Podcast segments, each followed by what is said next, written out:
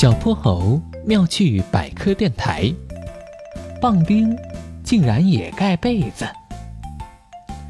悠悠夏日，小泼猴住在乡下爷爷家，知了在窗外尽情地展示自己的歌喉。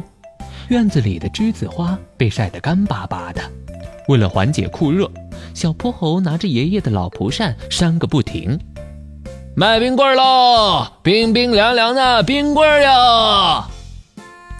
大喇叭里的叫卖声直直的传了过来。冰棍儿，小泼猴听到声音，两眼发了光，高兴的从床上跳了起来。爷爷，我们去看看吧。小泼猴飞速的穿好拖鞋，牵起爷爷的手，直往外面奔去。慢点儿，慢点儿，爷爷跟不上了。猴爷爷家门口的不远处，一辆蓝色的电动三轮车正停在那里，车上的漆微微有些掉落。老板是个中年人，别着一个黑色的腰包，大喇叭里仍然循环播放着冰棍儿的叫卖声，吸引了不少村民。只见老板掀开后座上的旧棉被，露出几个白色的泡沫箱来，泡沫箱的侧面用蓝色的马克笔标注着各种口味。小泼猴对着箱子上的字迹一个个念了过来：草莓味儿、香蕉味儿、芒果味儿。突然，看着箱子上的厚棉被，小泼猴泛起了疑惑。他拉了拉猴爷爷的手：“哎，爷爷，这些冰棍上怎么盖着棉被？这样不是越来越热了吗？冰棍都要化光了吧？”面对小泼猴的疑问，猴爷爷哈哈一笑。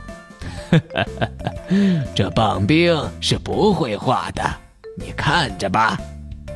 老板拿掉了泡沫箱上的盖子，一箱箱五彩缤纷的冰棍儿瞬间展现在眼前。大家看一看啊，不好吃不要钱啊！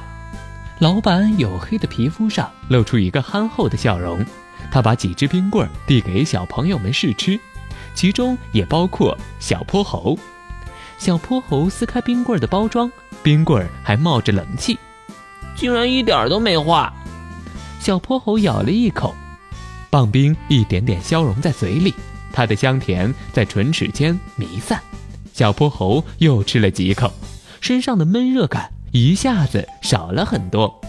爷爷真的很好吃哎，你尝尝。猴爷爷配合的弯下腰，小泼猴把棒冰递到了猴爷爷嘴边，确实不错。爷爷，为什么用棉被包着冰棍儿？冰棍儿一点都不会融化呢？您快告诉我吧。棉被呀，它起到的是一个隔离的作用。当它盖在冰棍儿上时，能把冰棍儿和外界的热气隔离开来。这样一来，冰棍儿就能保持原本的温度，不会融化了。现在科技发达了，越来越少的人用这种古老的方法来保冷了。不过爷爷小时候可是很常见呢，又能保热又能保冷，棉被也太神奇了吧！在和爷爷讲话的功夫，眼看棒冰就要滴下来了，小泼猴及时舔了一口，冰冰凉凉，回味无穷。